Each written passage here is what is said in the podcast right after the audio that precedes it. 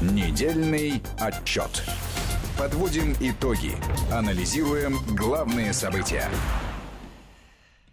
Настало время недельного отчета в эфире Вести ФМ. Армен Гаспарян и Марат Сафаров в студии. Мы ожидаем вот с минуты на минуту к нам присоединиться гендиректор агентства политических и экономических коммуникаций Дмитрий э, Орлов. А, пока же начинаем, ну, наверное, с э, главной темы э, сегодняшнего дня и, может быть, вообще одной из главных за всю неделю. Это переговоры в Сочи э, между Россией и Белоруссией с участием э, Владимира Путина, Александра Лукашенко, и там же еще и премьер-министры э, двух стран. Вот, собственно говоря, Дмитрий Иванович присоединяется к нам. Не обманули. Рады приветствовать. Приветствуем. Армен Марат, здрасте. Мы как раз вот начали с главной сегодняшней новости переговоры Э, Путина с э, Лукашенко, потому что бэкграунд был достаточно такой своеобразный. Александр Григорьевич много сделал заявлений э, самых разнообразных, но сегодня, насколько я понимаю, уже от них ничего и не осталось. Как-то он снова быстро возвратился в какую большую конструктивную повестку. Ну, это, так сказать, неизбежно. Мне кажется, что есть закон всемирного тяготения и есть э, логика торга, которую использует Александр Григорьевич Лукашенко во взаимодействиях с, во взаимодействии с российскими властями. Всегда заявляются большие претензии, э, Всегда говорится о том, что наступил последний час для российско-белорусских отношений, и всегда э, значит, находится выход. Я, кстати, хочу обратить внимание, что довольно значительная Э, протестная акция сейчас проходит в белорусской столице против э, консолидации с э, Россией, против объединения усилий двух стран. Так сказать, это весьма показательно. Но, а, кстати, а, акция это получилась не совсем а, такая масштабная, как ее анонсировали. Туда же вкладывался достаточно серьезный идеологический и даже финансовый потенциал, но вышло не так много народу. На двухмиллионный город, по-моему, такое сейчас население в Минске, ну, максимально они там насчитали 3000 человек. Ну, 3000 человек это значительная акция для Минска, тем не менее, с учетом Но того, это со всей что... страны же еще завезенная. Я понимаю, тем более, что э, э, политический режим э, в Беларуси, ну, аккуратно скажем, жестче, чем российский, существенно жестче. 3000 это довольно много. Вот. Ну, тем не менее, э, переговоры в Сочи можно считать э, удачными, несмотря на это, несмотря на замечания по поводу там, телеграм-каналов, с которыми, так сказать, высказал, выступил э, Лукашенко. И просмотр телепрограмм. На телепрограмм. программу бывшие Александр. Григорьевич слушает. Да, да, да, да. Ну, так это же прекрасно, так сказать, тут говорить. А, на самом деле, э, так сказать, в итоге переговоров или по ходу переговоров э, сформулирована тут логичная позиция, равные условия, больше ничего не надо, да, э, собственно, которую Лукашенко заявил. Вот. Очень такие толерантные для российских интересов, аккуратно их назовем, заявления о том, что Беларуси готова и по 200 долларов газ покупать, и нефть, простите, по 63 доллара за баррель. Но, э, значит, э, условия это сохранение и дальнейшее проникновение э, белорусских компаний на российские рынки. А разве этому кто-то мешает или кто-то препятствует? А, нет, у них, в общем, режим хочет... послабления да, достаточно у них большой. режим наибольший благоприятный, даже более приятный, чем наибольший благоприятный. Но, значит, президент Беларуси постоянно ставит вопросы э, об усилении протекционистской защиты сказать, компаний белорусских на российском, на российском рынке, о все больших преференциях. И, надо сказать, периодически находит э, поддержку со стороны российских властей. Но надо сказать, что времена технических кредитов, которые давались в 90-х годах, они, кстати, Украине тогда давались, что это технический кредит? Это, там, условно говоря, был дефицит в бюджете или там какие-то проблемы с поставками, они просто закрывались российскими деньгами. Вот такие времена, конечно, прошли, и а, значит, теперь э, все значит, э, льготы, преференции, возможности на рынках, э, специфические цены на энергоносители и так далее, которые получает Беларусь, она их получает, несомненно. Все это, так сказать, довольно жестко обсчитывается с точки зрения э, российских интересов. Хорошо, а вопрос... И военно-политических, и э, экономических в широком смысле, и экономических в смысле значит, поставок и экспорта наших энергоносителей. А вопрос о единой валюте, он опять откладывается? Я думаю, конечно, он будет э, откладываться еще очень долго, потому что Лукашенко настаивает на равных а, собственно, равных правах, равных возможностях, да, скажем, двух стран в формировании э, единой валюты, что невозможно, потому что в экономическом смысле Беларусь представляет да, собой, ну, грубо говоря, там два субъекта, ну, три да, Российской Федерации. И э, значит, в экономическом смысле она может э, только, говоря грубо, перейти на рубль. Тем более, что рубль это надежная, стабильная э, валюта. Как, кстати, белорусский рубль, он не является валютой инфляционной, в отличие там, от ситуации там, пятилетней или там, 15-летней давности.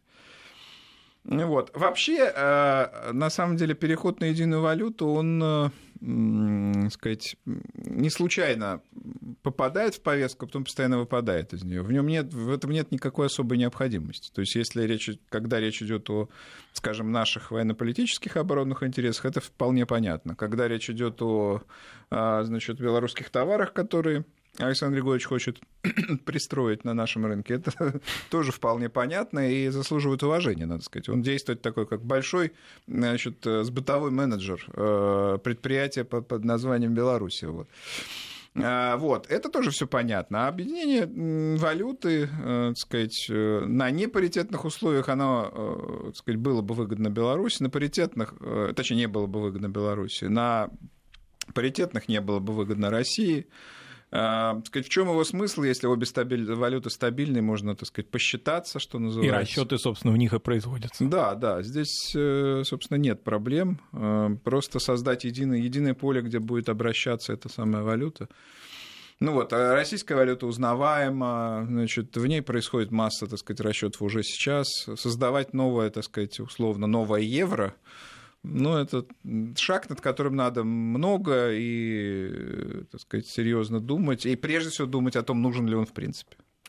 Давайте э, поближе к, условно, к российским реалиям э, перейдем. А, огромные споры продолжаются по поводу закона о домашнем насилии. Да.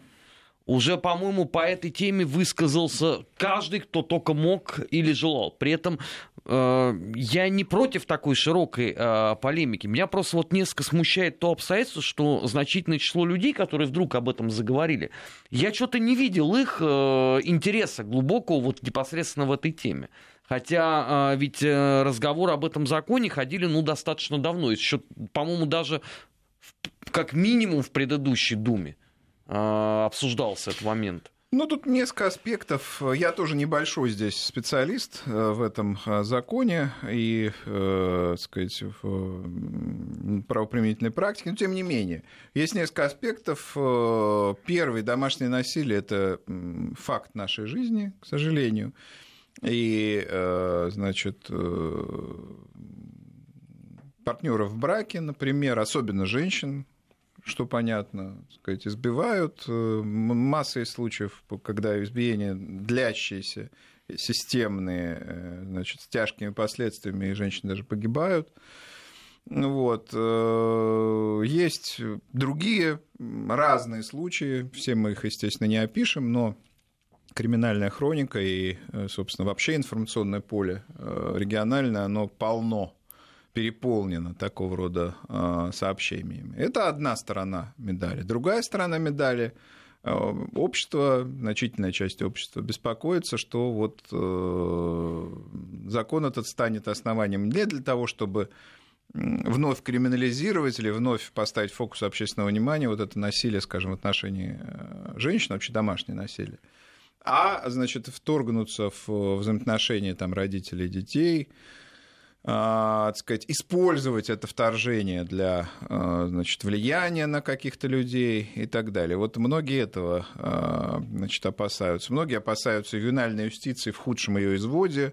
Допустим, что мы знаем в скандинавских странах пример. активно что применяется. Ну и не только, но там это, так сказать, очень заметно. Вот, так сказать, две чаши весов, и э, дискуссии очень напряженные. Э, уже наше, так сказать, вот это феминист, фем, феминистское движение, которое раньше не было заметно, а в последние там, 2-3 года заметно укрепилось, оно тоже здесь выступает серьезным таким фронтом отдельным.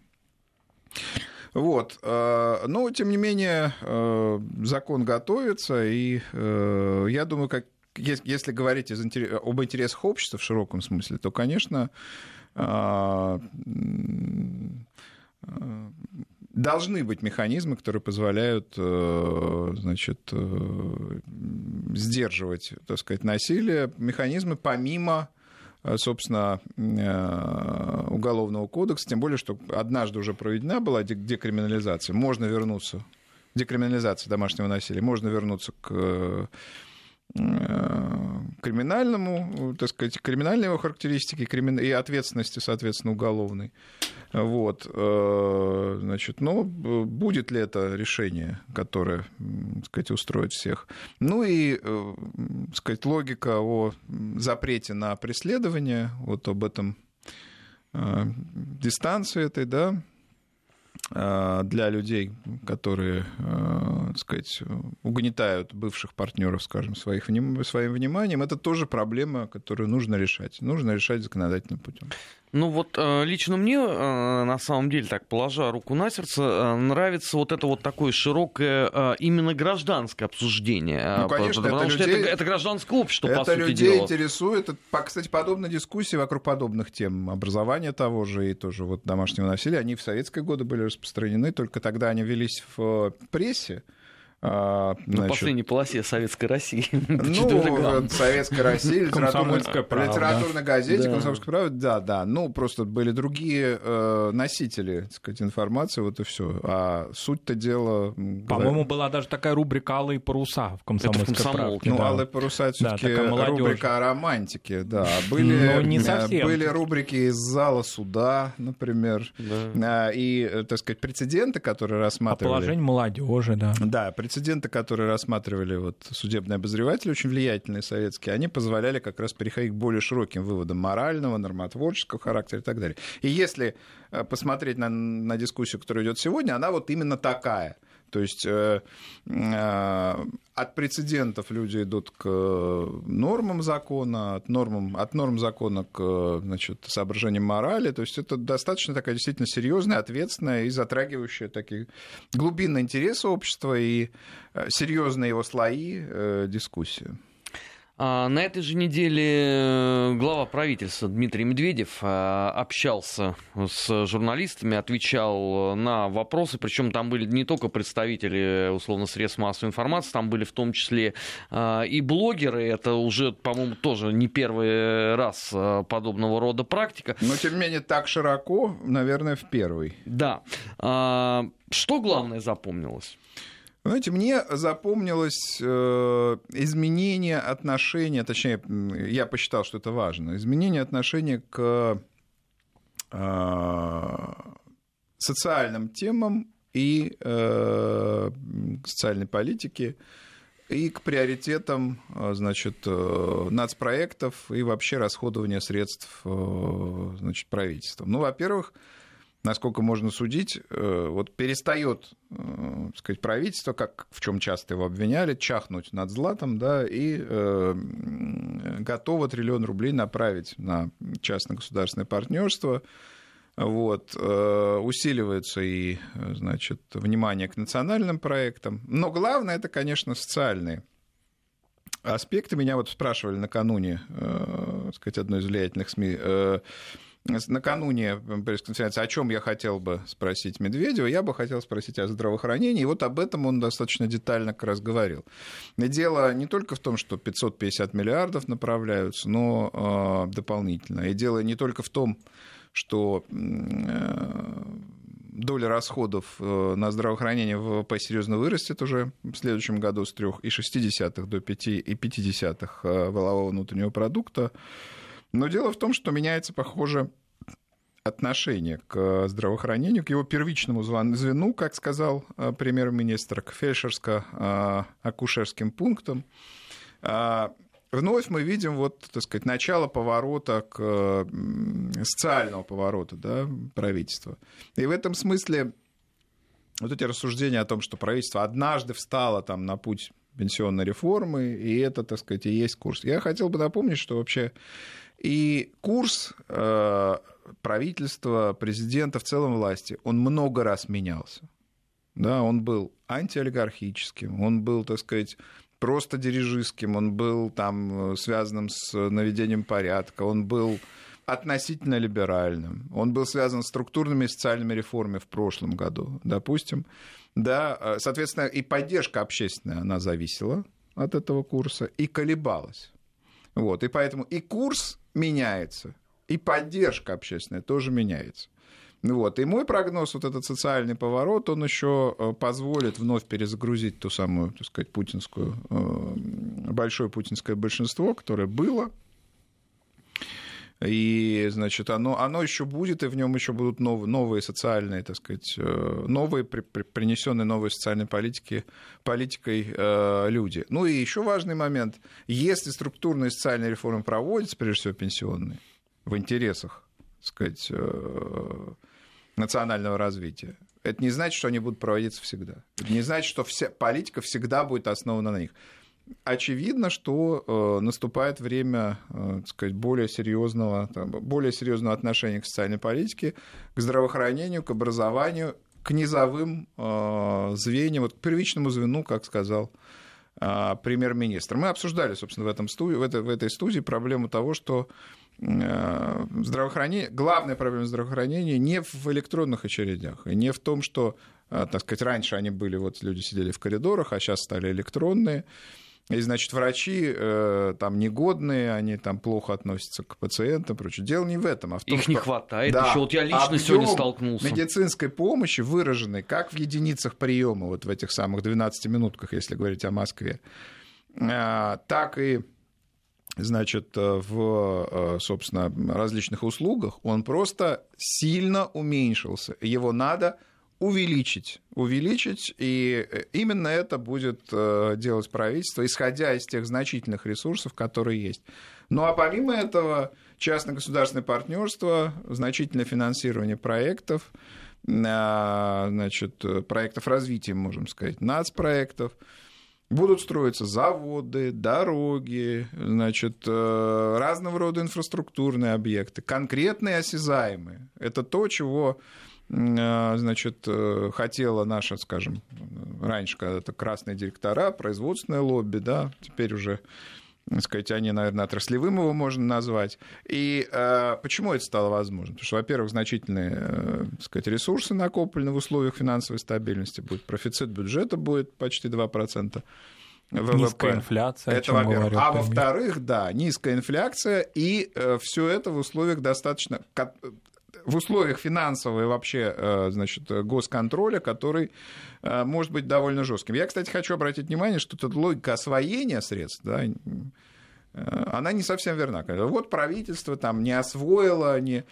Не надо стремиться выкинуть деньги обязательно там до 31 декабря.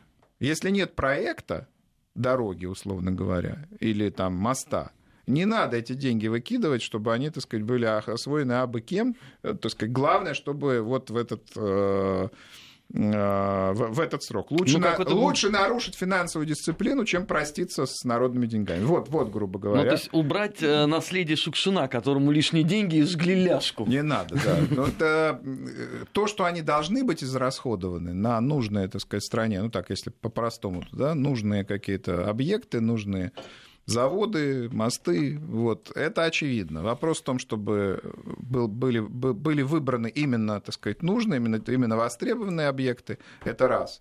И во-вторых, чтобы а, значит, деньги были израсходованы а, целевым образом. Ну и, кстати, вот, вот этот триллион, о котором Медведев говорит, в условиях государственно-частного партнерства. Этот триллион – это 20%, который дает в каждый проект государства. 80% должен вложить частный бизнес.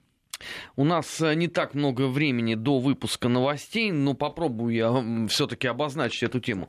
Дмитрий Иванович, мне показалось, что э, вот общение э, Медведева с журналистами и блогерами э, добавило условно дополнительные рэперные точки э, под э, то, что происходило на съезде Единой России. То есть это, по сути, уже некая такая локализованная программа под 2021 год. Ну, безусловно, э, и партия, и, так сказать, ее лидер Медведев, э, глава правительства, они перешли в некотором смысле в наступление. Но это произошло еще раньше, когда вот эти исчезли разговоры о токсичности партии, вновь пошла элита туда, региональная, и губернаторы и так далее. Теперь действительно Медведев усиливает этот, э, так сказать, этот тренд, и оппозиционным партиям, надо сказать, на данном этапе нечего противопоставить. Я недавно вот участвовал в дискуссии, в которой принимал участие первый заместитель э, Зюганова Афонина. Я не, не услышал каких-то а, значит, серьезных э, предложений. Это все тот же набор из там, сказать, правительства народного доверия, национализации, ну и некоторых еще шагов, которые выглядят довольно архаично. На этом фоне та программа, которую предлагает Медведев и э, в партийном смысле поддерживающая его «Единая Россия», она намного более, так сказать, адекватна. Уже Вопрос в том, что люди хотят большего. Люди всегда хотят большего. Вот. А, как говорила вот моя бывшая бухгалтер моей фирмы, работавшая, да, говорил, Дмитрий Иванович говорил, она, люди всегда недовольны.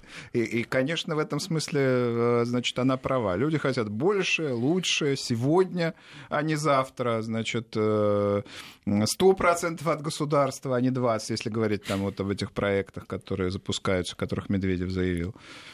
Вот. Ну, э, к сожалению, э, не бывает политики, как, говорил когда Деголь, не бывает политики, идущей в разрез с реальностью. Мы, может, хотели бы, чтобы был парусный флот, а еще мы хотели бы, может быть, чтобы были, так сказать, ужинать при свечах, а еще еще чего-то мы хотели бы. Но вот э, у нас есть этот бюджет, так сказать, э, эти возможности и эти ресурсы. Исходя из них и нужно действовать. Новости в эфире, потом продолжим. Недельный отчет. Подводим итоги.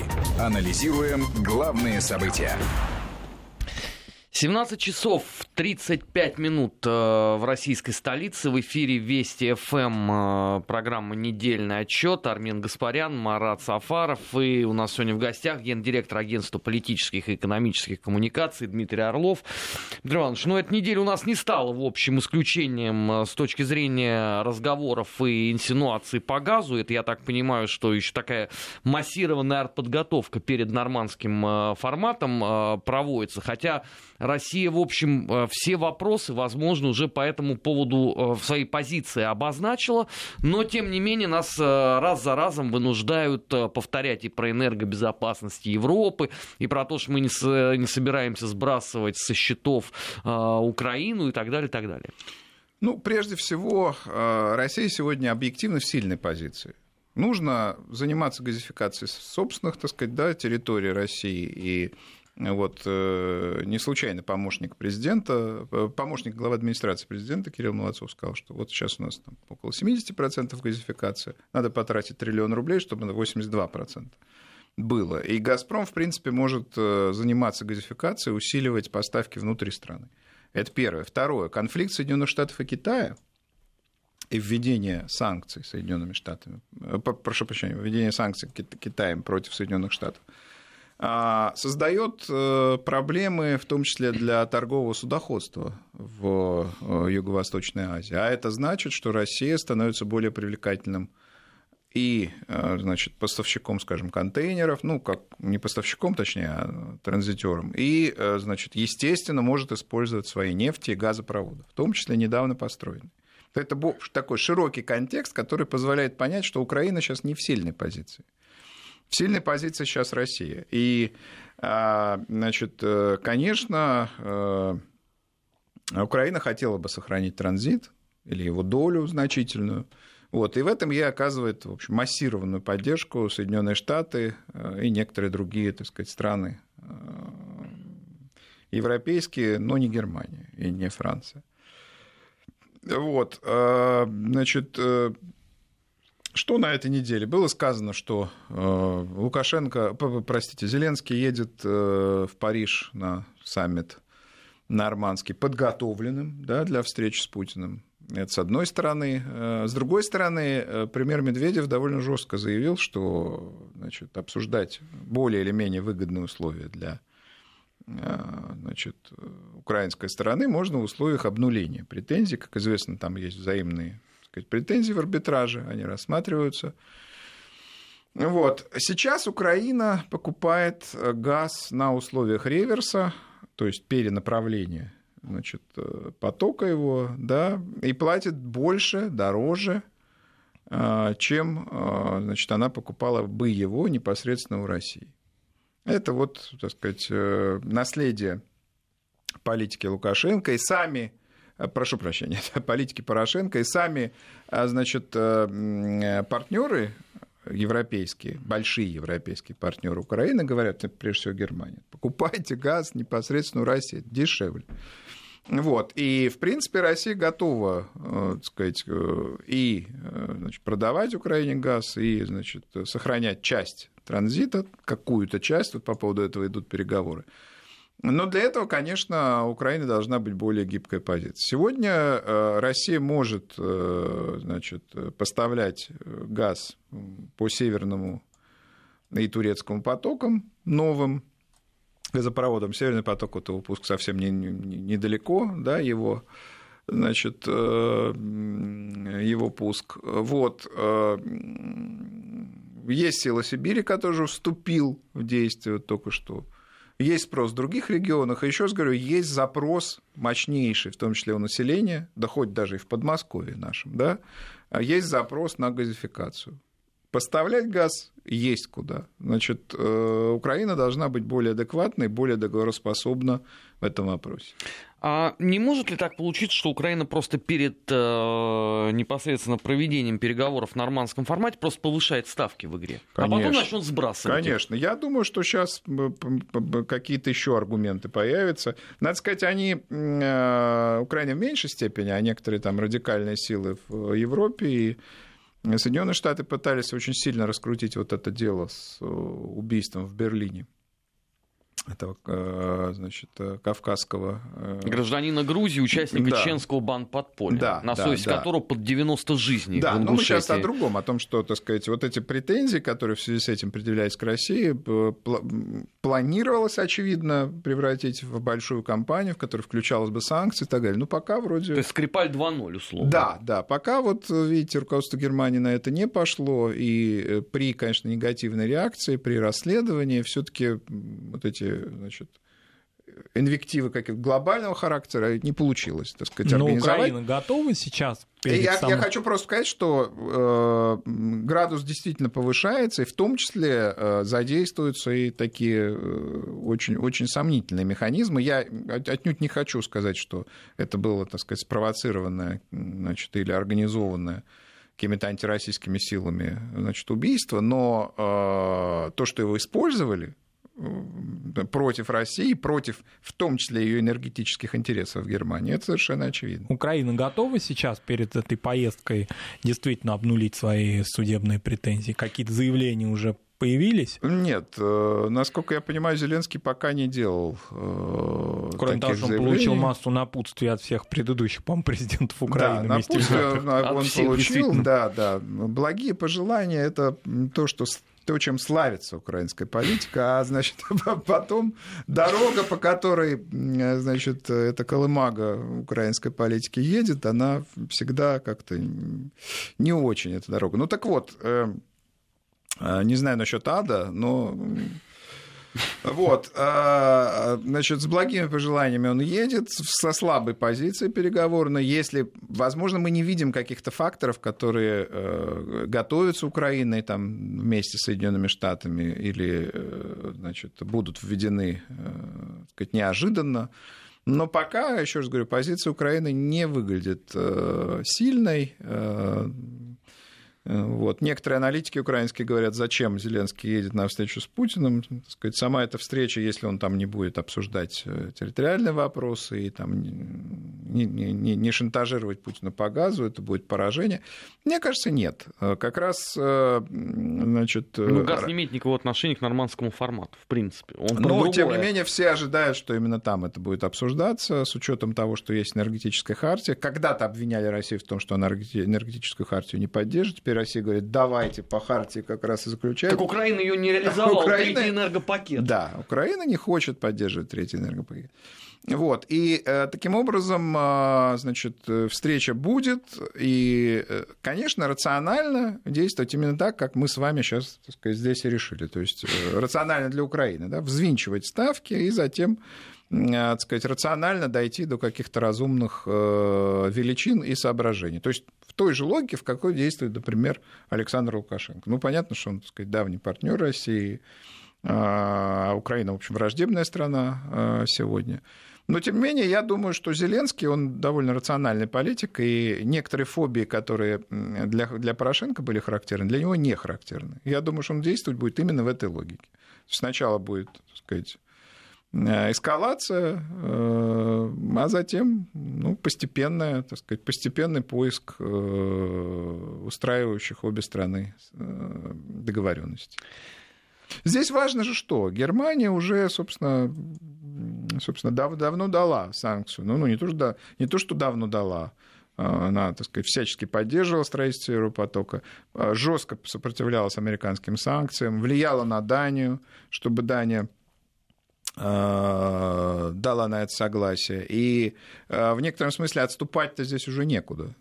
Я имею в виду Германии.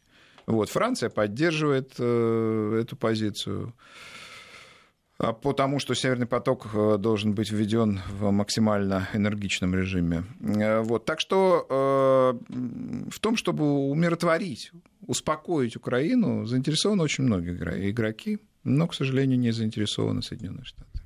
Ну да, дело за малым, как э, в том анекдоте. Осталось э, уговорить Ротшильда. У нас пошла 55-я... Что самое интересное, и Ротшильд тут не против. Да. Понимаете, Ротшильд, он тоже не против. Это правда.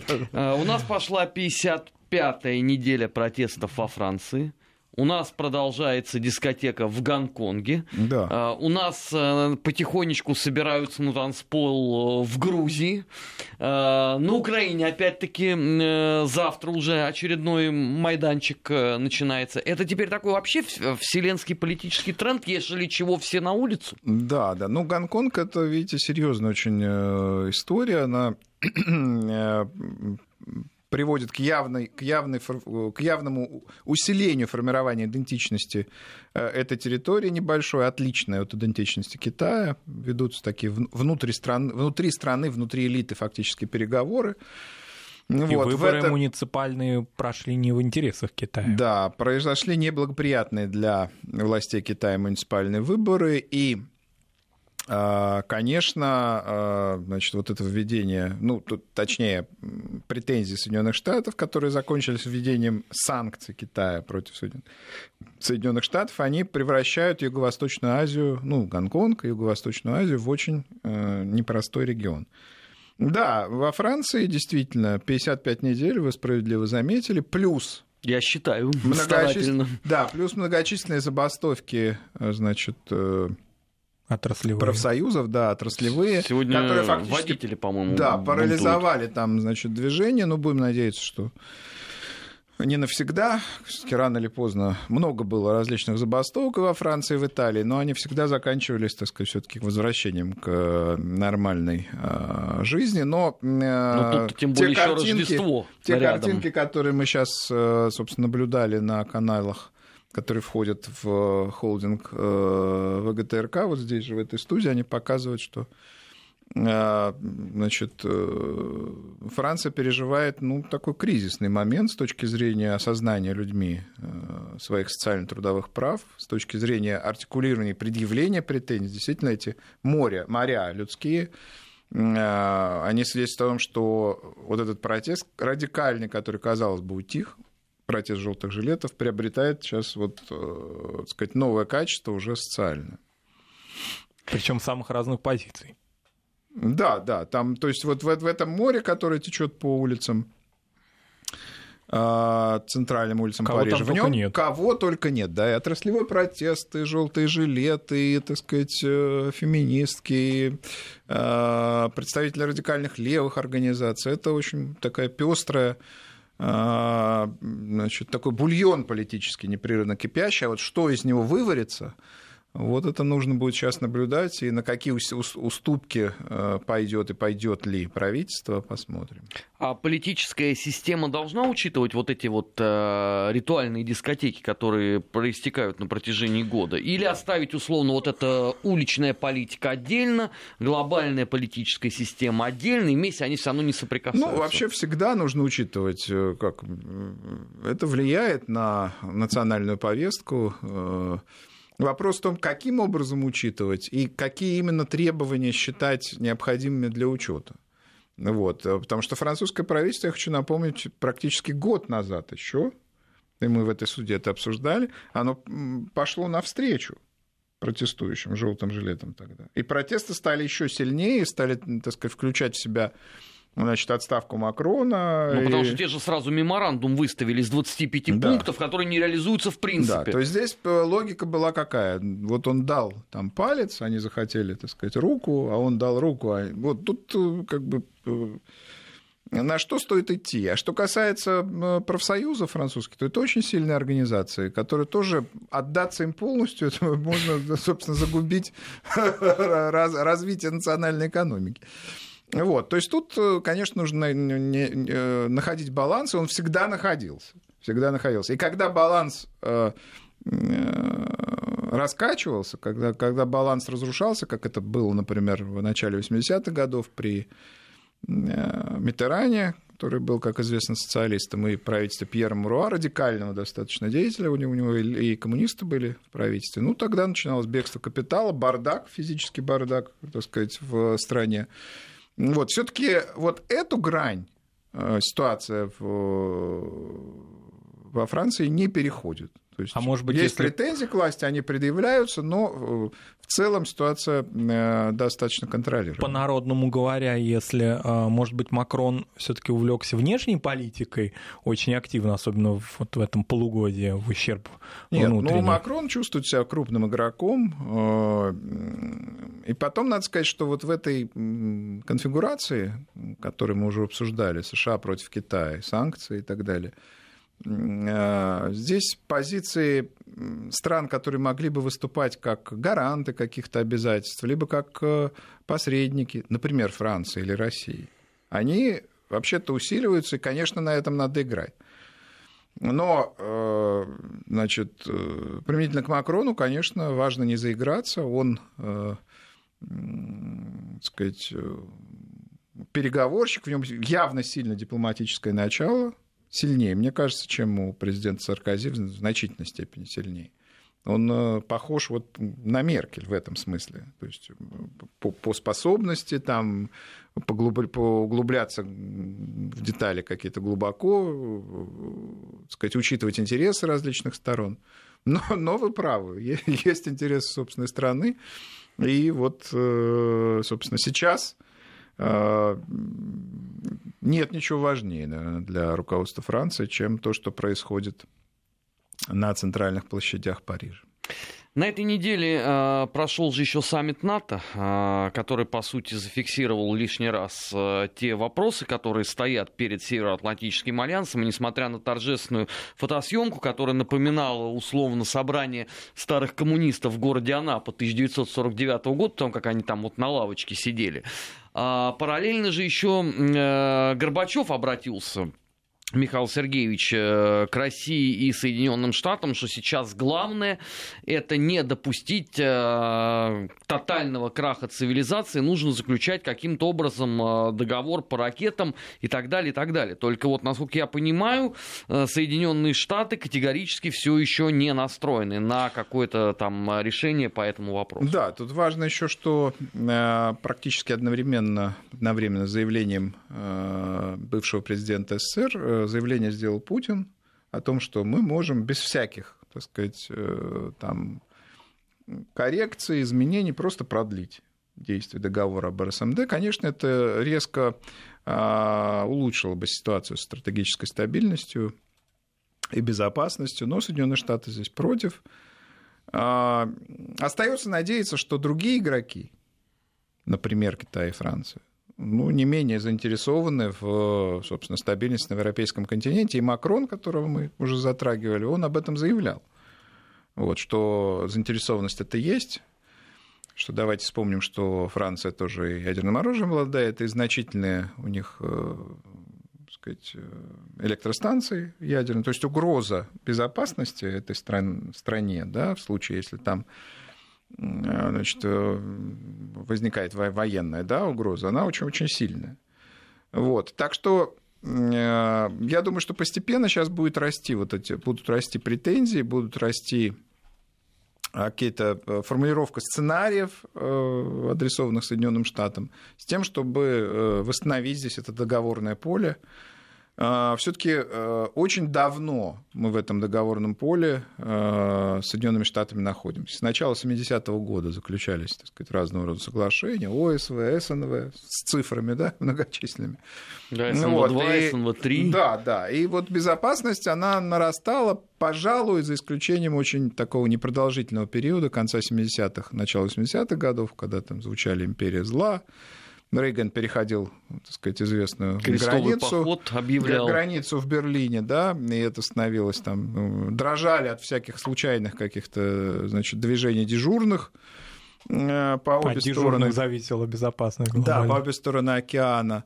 Вот, э, соответственно, Советский Союз размещал и э, американцы размещали ракеты значит, в Европе, а это никого не радовало. Короче говоря, э, повторение сценария начала 80-х годов, оно возможно, но его возможно избежать. Есть группы, есть страны, э, которые, так сказать, проявляют в этом заинтересованность. Другое дело, что эта заинтересованность она должна быть определенно более явно выраженный. А будет ли Трамп э, форсировать условно этот переговорный э, процесс перед предстоящими ему перевыборами президента? Или постарается отложить это на другую историю?